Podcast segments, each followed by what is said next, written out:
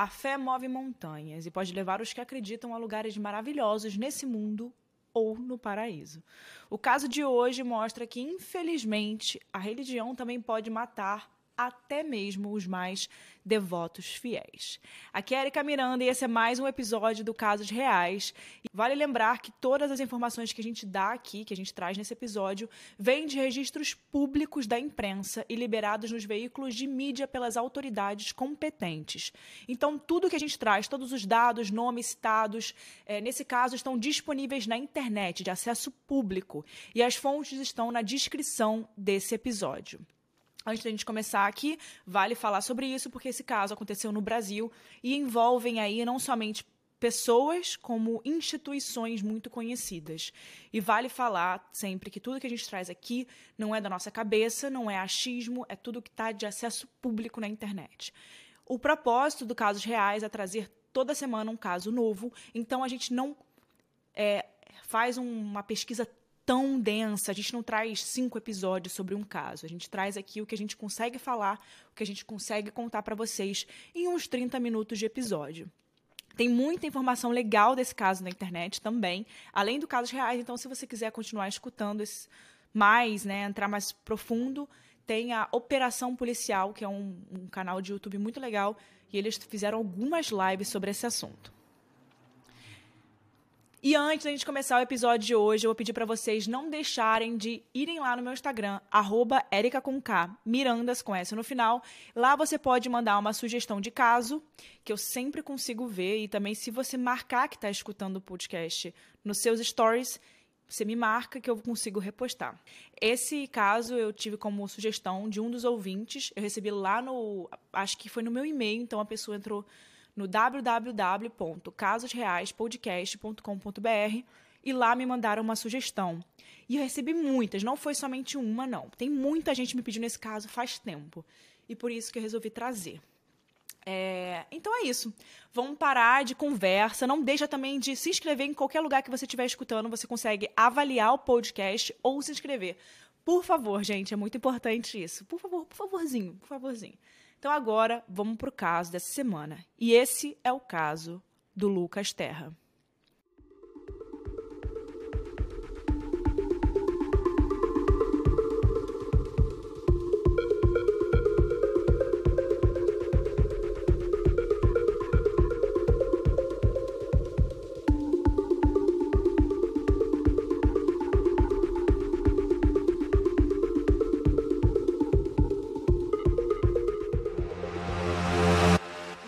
Terra nasceu em 19 de outubro de 1986, na Bahia, e ele era o caçula de três irmãos, filhos de Marion e Carlos. A família se mudou para o Rio de Janeiro e lá, por influência da avó paterna, o Lucas começou a frequentar igrejas. Logo cedo ele já dizia que o seu sonho era ser pastor e viajar o mundo espalhando a sua fé, o que surpreendia muito os seus pais e quem convivia com ele. Apesar de religiosos, eles não eram frequentadores de igrejas. Geralmente o que a gente vê é o contrário, né? Os pais tentando fazer com os filhos, né, com que os filhos participem é, de uma religião e os jovens fazendo o possível para passar longe, é, enfim, das missas, cultos, mas o Lucas não era assim, de jeito nenhum. Ele era desde pequeno um menino inteligente, obediente, cheio de fé e bondade, muita bondade. Ele odiava a mentira porque ele aprendeu com a sua avó que a mentira o deixa mais longe de Deus. Segundo seus pais, ele nunca deu trabalho ou motivos para que fosse considerado um adolescente problema. Ele sempre avisava para onde ia, com quem ia e respeitava o horário que os pais o davam para poder voltar para casa.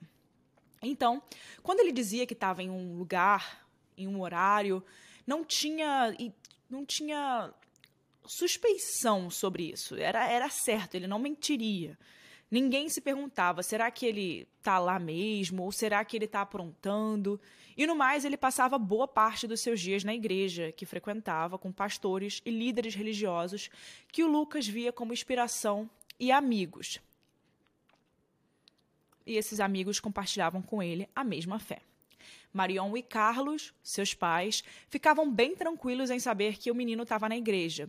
Mesmo que não fossem frequentadores, eles pensavam que de todos os lugares para se estar, a igreja era um dos mais seguros. E quando o rapaz tinha 14 anos, os seus pais viram uma oportunidade de melhorar de vida longe do Brasil. Mais especificamente na cidade de Parma, na Itália. Marion viajou com um dos filhos para lá, enquanto Carlos e os outros dois, incluindo Lucas, se mudaram do Rio de Janeiro para Salvador, na Bahia. Para eles poderem ficar perto da família por alguns meses, quando estava rolando esses trâmites para a ida de todos, né, para mudança de país, e ali eles ficariam até que tudo fosse resolvido, para depois irem. Eles foram morar na casa de um parente que era tio de Lucas, no bairro de Santa Cruz. E não demorou para que o menino encontrasse um lugar para poder seguir com a sua fé, uma igreja na região para ele poder continuar indo. Ele elegeu a Igreja Universal do Reino de Deus do bairro de Santa Cruz como lugar que frequentaria enquanto ele esperava a ida definitiva para a Itália. Um dos pastores auxiliares, Silvio Roberto Galiza, simpatizou na hora com o Lucas muito rápido e o transformou no seu assistente de confiança. O menino ficou muito feliz com o papel que ele recebeu, já que o seu sonho era criar uma carreira dentro da igreja. E ele precisava né, começar por algum lugar, então isso era uma coisa ele ficou muito feliz com essa oportunidade.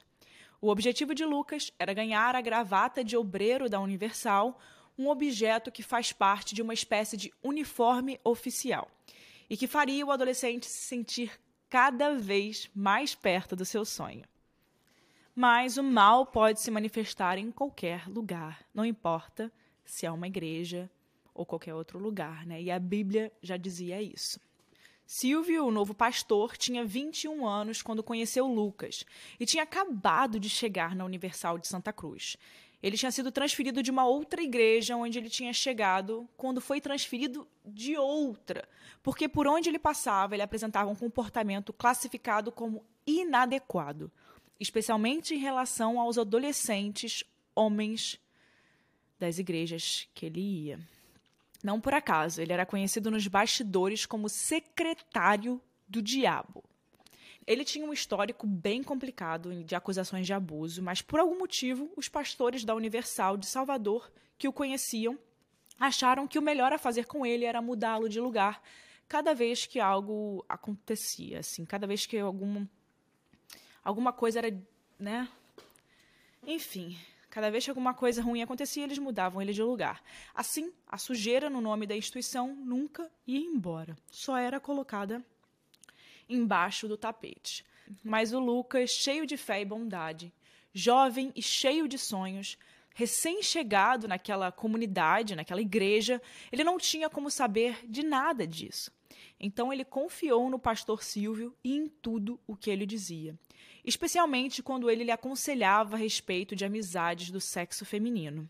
Mas o Lucas, cheio de fé e bondade, um jovem repleto de sonhos, tinha acabado de chegar na comunidade, então ele não tinha como saber de nada disso. Então ele confiou no pastor Silvio em tudo o que ele lhe dizia, especialmente quando ele lhe aconselhava a respeito de amizades do sexo feminino.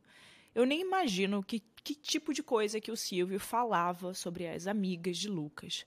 E todas elas eram da mesma igreja. Mas o cara desenvolveu tipo uma obsessão a respeito do menino e aproveitava cada oportunidade que ele tinha para sabotar as suas amizades, principalmente do sexo feminino. Só que aos 14 anos, a maioria dos adolescentes está naquela fase de amores platônicos, ficadas, paixonites. E embora Lucas não fosse de farra ou de sair pegando, né, qualquer pessoa naquela idade, ele acabou se apaixonando por uma menina da mesma igreja que eles frequentavam ali, ou que era o que era bem normal para sua idade. Ele tinha os seus sentimentos correspondidos, já que a menina também estava gostando dele. E ali poderia ter uma relação de afeto e tranquila entre dois jovens que compartilhavam a mesma fé, os mesmos gostos e na mesma comunidade religiosa. Mas o Silvio, ele tinha outros planos e eles não envolviam o Lucas ter uma namorada. Lá pelo fim de fevereiro de 2001, o pastor Silvio escalou Lucas e outro garoto da igreja para uma série de trabalhos noturnos. E como as tarefas seriam realizadas à tarde e à noite, os meninos iam ter que dormir no templo da Universal. O Lucas pediu permissão para o seu pai, porque ele era muito novo para ir sem pedir permissão, e o pai dele não viu nada errado naquilo. Deixou ele ir de boa. A igreja, para o Carlos, era um lugar muito seguro. Imagina, como um pai, seu filho pede para fazer trabalho noturno na igreja, é ok, tá tudo certo, né? E ele sabia exatamente onde o filho estava e com quem ele estava, porque o Lucas não escondia nada do seu pai e da sua mãe. Naquela noite, depois que o trio concluiu as tarefas que o Silvio tinha proposto, ele deu um travesseiro ao outro garoto e sugeriu que dormisse em um dos bancos da igreja, enquanto ele convidou o Lucas para dormir no seu próprio quarto. Mas o Lucas era obediente demais, puro demais para poder negar um convite daqueles. Talvez ele tivesse medo de que, negando esse convite, o pastor se ofendesse, porque isso demonstraria que o Lucas podia achar que o Silvio teria segundas intenções. Então, sem reclamar, lá foi o Lucas dormir no quarto do pastor com ele, enquanto o outro garoto ficou nos bancos frios da Universal com apenas um travesseiro em mãos. Carlos não ficou sabendo desse episódio, mas o outro rapaz comentou com alguém e rapidinho a notícia de mais um comportamento inadequado de Silvio já tinha se espalhado entre os membros da igreja. Eles sabiam que uma coisa bizarra tinha acontecido e fizeram o que já tinham feito antes transferiram o pastor Silvio de novo para outra igreja. É até irônico pensar que, com tantas passagens bíblicas que atentam para lobos em pele de cordeiro e falsos profetas, os líderes de uma instituição tão grande quanto a Igreja Universal do Reino de Deus tenham escolhido deliberadamente ignorar todos os sinais de que um desses falsos estava ali no meio deles. E ninguém pode dizer que eles não sabiam, né? Porque uma pessoa que tem como apelido secretário de, de, do diabo, que é um líder religioso numa igreja tão conhecida, é, enfim, não, não dá para dizer que você não sabe, não dá para dizer que. Enfim. Quando os chefões da Universal de Salvador jogam de novo a sujeira debaixo do tapete, transferindo Silvio, eles só transferem o pastor, não o homem, o cidadão. Por isso, mesmo estando à frente de outra igreja, ele não parou de frequentar a Universal de Santa Cruz. Ele queria estar perto de Lucas, conversar com ele e, de certa forma, vigiá-lo. E assim foi durante todo o mês de março. Em 21 de março de 2001, Lucas se levantou cedo e, por volta das seis da manhã, ele foi para a igreja.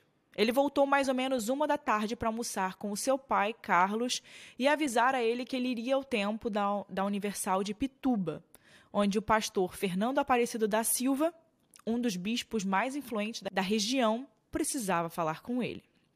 Ele vestiu suas roupas normais de ir na igreja, que era uma camisa branca, uma calça social azul, meias e sapatos pretos, e ele tinha expectativa de uma excelente conversa com o pastor Fernando. Depois, às cinco da tarde, ele voltaria para casa para tomar um banho e se encontrar com amigos e com a menina por quem ele estava apaixonado. E ele já chamava ela de namorada para uma noite normal ali com, com jovens amigos. Antes de sair, ele deu um beijo no pai que lhe desejou um bom passeio. Aquela seria a última vez que Carlos iria ver o seu filho vivo e bem, mas não seria a última vez que falaria com ele. Nos arredores da igreja, depois do culto, Lucas e seus amigos e a sua namorada, eles estavam em uma rodinha conversando. O pastor Silvio se aproximou dessa rodinha, mal-humorado, e disse a Lucas que tinha uma missão para ele, afastando o menino do resto do grupo. E ele pediu que ele o acompanhasse até a Igreja Universal do Reino de Deus do Rio Vermelho para algum propósito de oração. E quando Lucas avisou que ele estava indo, os amigos notaram uma animação, que ele estava parecia muito animado de estar tá indo lá. Mais tarde, correu a conversa de que a felicidade de Lucas, na verdade, era porque, de alguma forma, o Silvio fez acreditar que em Rio Vermelho ele conseguiria a tão desejada gravata de obreiro. Eles entraram em um ônibus e, ao descerem, o Silvio foi comprar alguma coisa em uma loja de conveniência. Lucas aproveitou essa hora para poder ligar para o pai. E nesse telefonema ele queria se desculpar para o pai porque ele não ia conseguir chegar em casa a tempo, que o horário que eles tinham combinado era por volta de nove e meia, dez da noite. Isso porque ele tinha ido né, em Rio Vermelho com o pastor Silvio. E provavelmente, pelo horário que estava já naquele momento, eles iriam dormir no templo mesmo, mas no outro dia ele iria voltar para casa. Carlos que nada sabia sobre Silvio, ficou tranquilo por ele estar na companhia de um membro da igreja, responsável e maior de idade. De manhã, o Lucas não estava na sua cama, mas o Carlos sabia que era porque ele estava na igreja de Rio Vermelho. Mas o tempo passou, passou e nada do Lucas aparecer, ou sequer dar notícias. E esse comportamento era muito diferente do normal. E Carlos começou a ficar preocupado.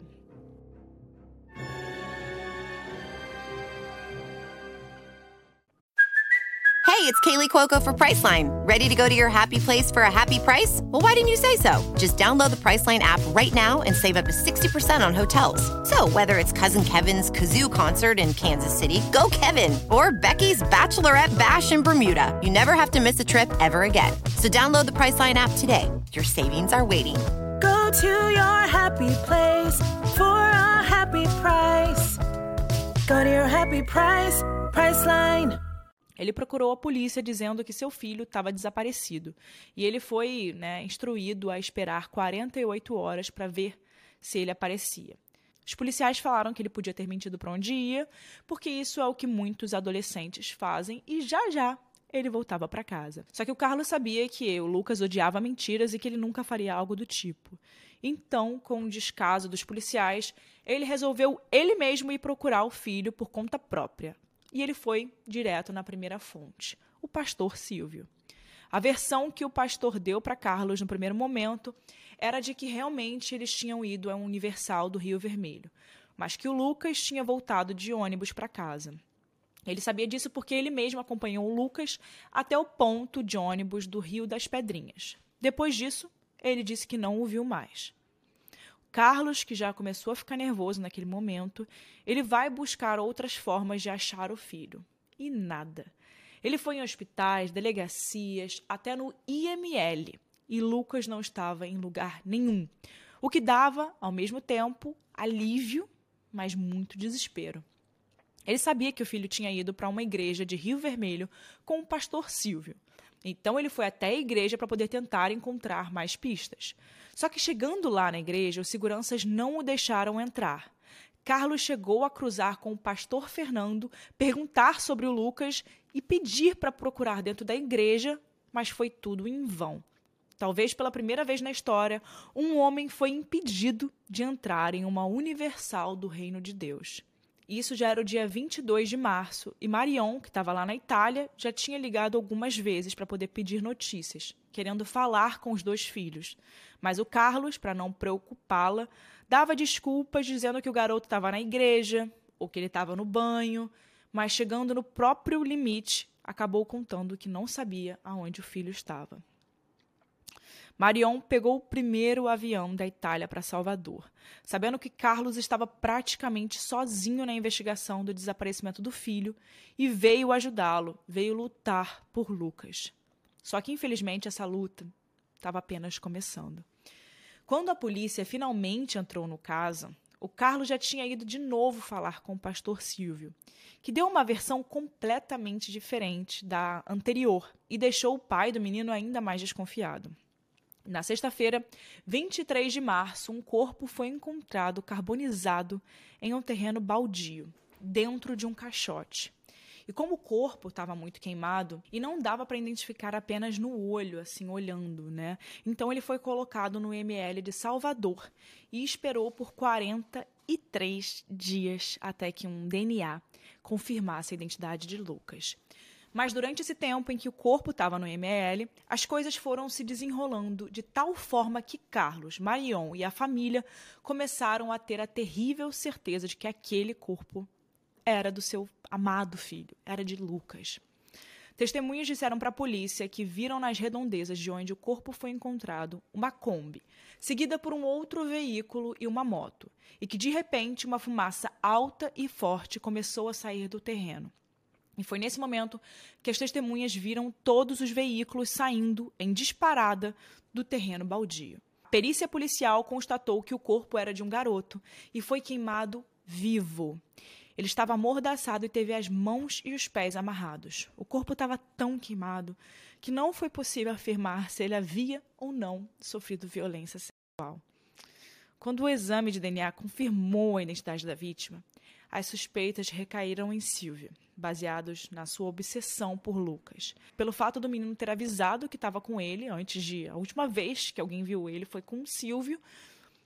E principalmente porque ele dava uma nova versão a cada vez que era perguntado sobre o caso. O caso foi montado com base em depoimentos de testemunhas sobre o comportamento de Silvio nos últimos meses e em evidências encontradas no corpo que mostravam que o pano utilizado para mordaçar Lucas era de uma cortina da Igreja Universal de Rio Vermelho.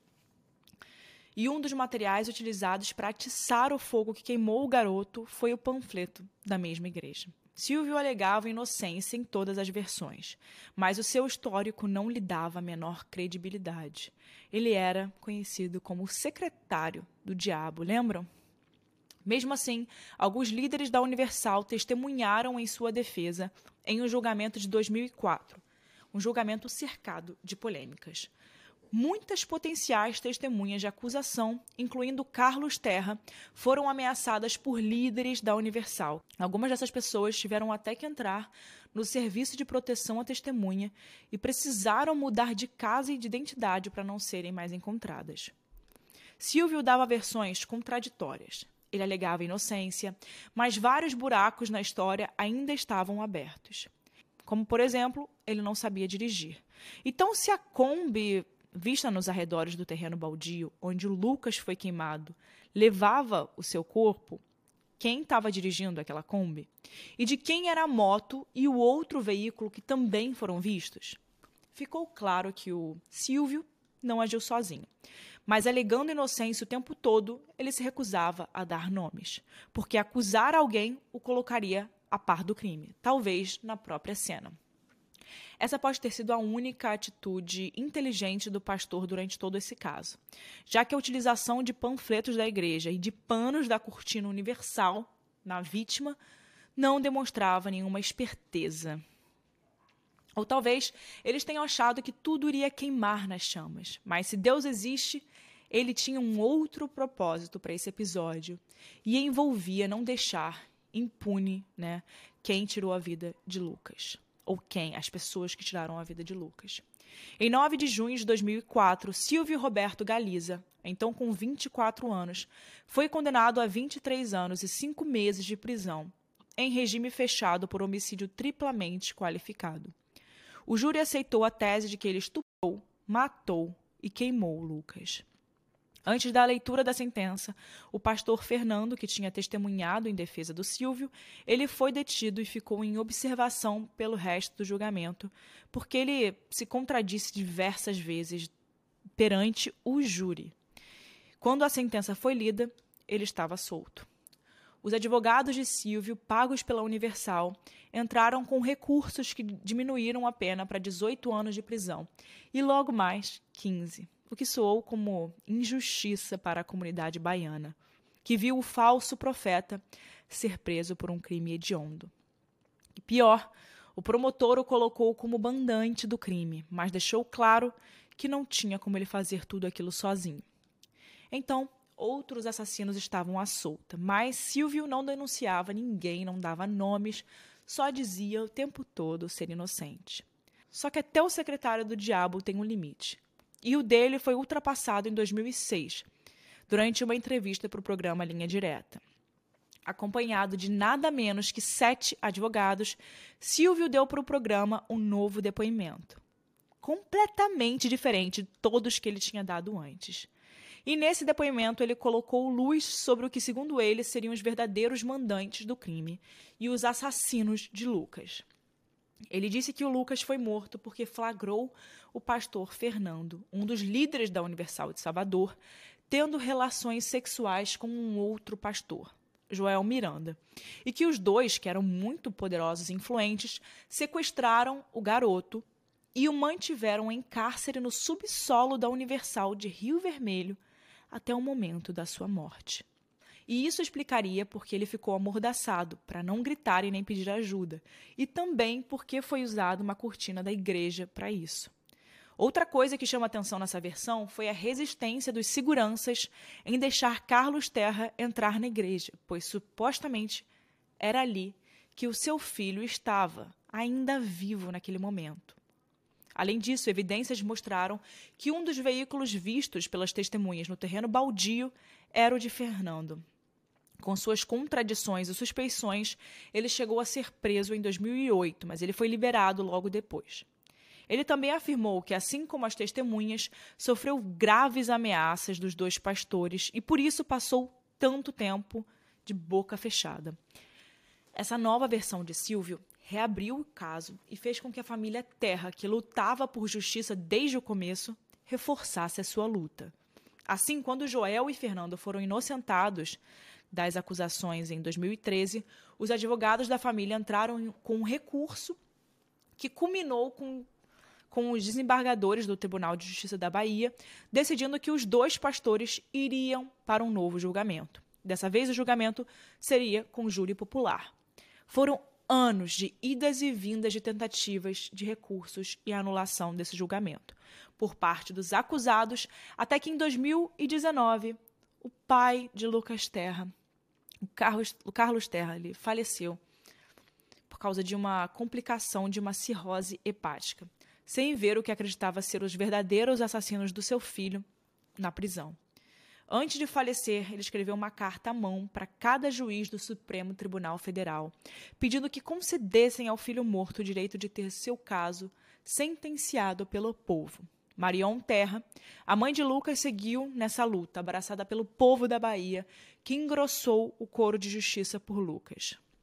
Em 2020, os membros do Supremo Tribunal Federal decidiram que Joel e Fernando iam à júri popular. Por causa da pandemia, o julgamento foi adiado até abril de 2023, quando 22 anos após o crime, Fernando Aparecido da Silva e Joel Miranda foram condenados por homicídio triplamente qualificado com motivo torpe, empregado de meio cruel e impossibilidade de defesa da vítima. A sentença de 21 anos de prisão para cada um deles também teve como peso a tentativa de ocultação de cadáver. E aqui vai um parênteses. A burrice foi tão grande que eles queimaram o corpo de Lucas em um terreno baldio que pertencia à Igreja Universal. Ainda cabe recursos, mas é improvável que Fernando e Joel sejam inocentados depois das provas apresentadas contra eles no júri. Eles já estão em regime fechado lá na Bahia. Silvio Roberto, o conhecido secretário do Diabo, está em liberdade condicional desde 2012, após cumprir sete anos da sua sentença em regime fechado. Antes de morrer, Carlos Terra, pai de Lucas, escreveu um, escreveu um livro chamado Traído pela Obediência. Esse livro ele conta como seu filho, tão obediente e correto, teve o destino interrompido por pessoas monstruosas. Atualmente, um dos irmãos de Lucas, Carlos Júnior, está se formando em direito, inspirado e motivado pela sede de justiça do caso do irmão. Marion tem dois netos e uma das suas irmãs, que a auxiliou na busca, na busca por justiça e lutava há anos contra uma grande doença, morreu horas após a sentença de Joel e Fernando ser proferida. Ela disse que, abre aspas, agora que a justiça tinha sido feita, ela poderia descansar ao lado de Luquinhas, fecha aspas.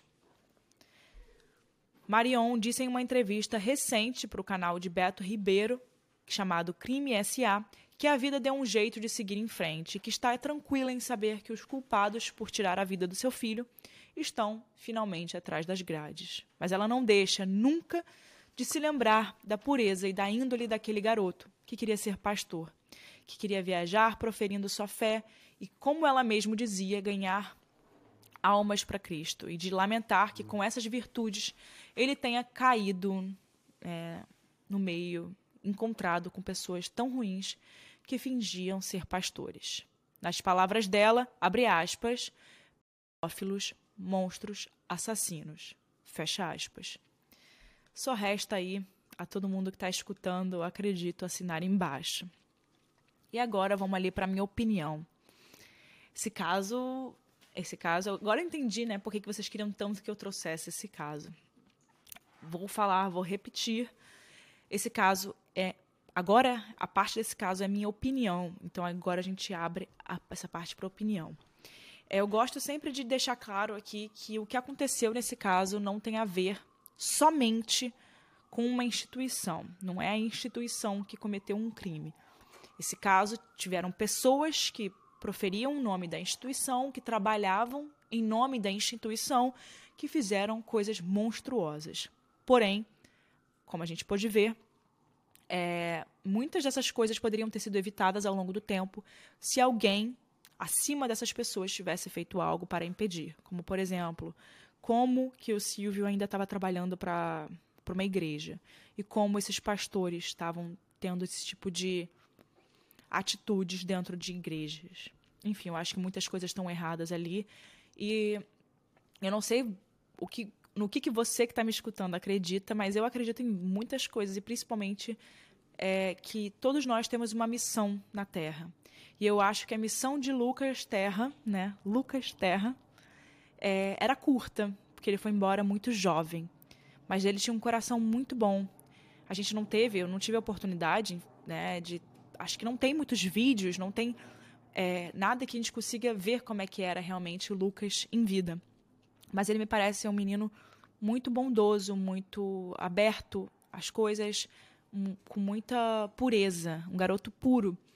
E infelizmente ele esbarrou com pessoas que se aproveitaram dessa pureza dele eu acho que não é aquela história de que ele estava no lugar errado, na hora errada. Eu acho que literalmente ele estava no lugar certo. Ele estava na igreja, é, mas ele tava as, ele encontrou com as pessoas erradas. E eu acho que ele tinha uma missão, como eu estava falando, ele tinha uma missão na Terra. E a missão dele é que a gente hoje fale sobre esse assunto, que a gente hoje é, não deixe com que essas pessoas estejam por aí soltas e que esse caso fique esquecido. Então é para isso que a gente está trazendo esse episódio hoje, para o Lucas Terra sempre ser lembrado. Os familiares, alguns familiares dele morreram, né, depois desse, desse caso, desse triste caso.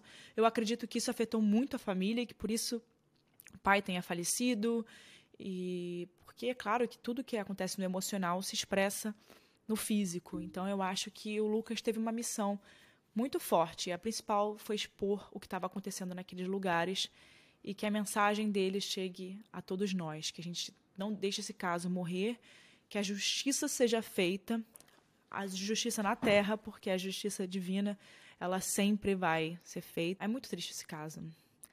É muito triste que tenham se aproveitado de um menino tão novo desse jeito.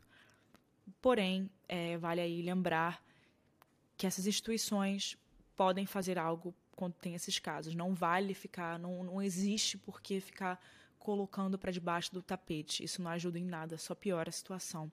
Então, qualquer, isso poderia ter acontecido em qualquer religião, tá? É, não é especificamente universal. Isso poderia ter acontecido em qualquer igreja, qualquer religião, qualquer igreja. Então, para que isso não continue, essas coisas não continuem sendo botadas de lado, tentar esconder. Viu algo errado, né? Vamos agir para que isso não aconteça. Tirar essas pessoas de perto é, de qualquer coisa que elas estejam cometendo crimes, né? Enfim, essa é a minha opinião. Quero saber a opinião de vocês. É, o que, que vocês acharam dessa, de como foi toda, toda, todo esse caso, assim, como que ele fechou? Eu acho que esse caso já tem muito tempo, aconteceu já quase 20 anos atrás. Então, muitas coisas dificultaram também para que ele fosse resolvido mais rápido. Porém, eu acho que foi um bom encerramento, assim. Eu acho que a família, as famílias devem estar melhores agora, devem estar mais tranquilas com esse caso. Quero muito saber a sua opinião. Deixa aqui embaixo, onde quer que você esteja escutando, eu consigo ver a sua opinião. É muito importante para mim que eu adoro saber o que vocês estão falando. Então é isso. Semana, semana que vem vejo vocês com mais um episódio aqui no Casos Reais. Até semana que vem, pessoal.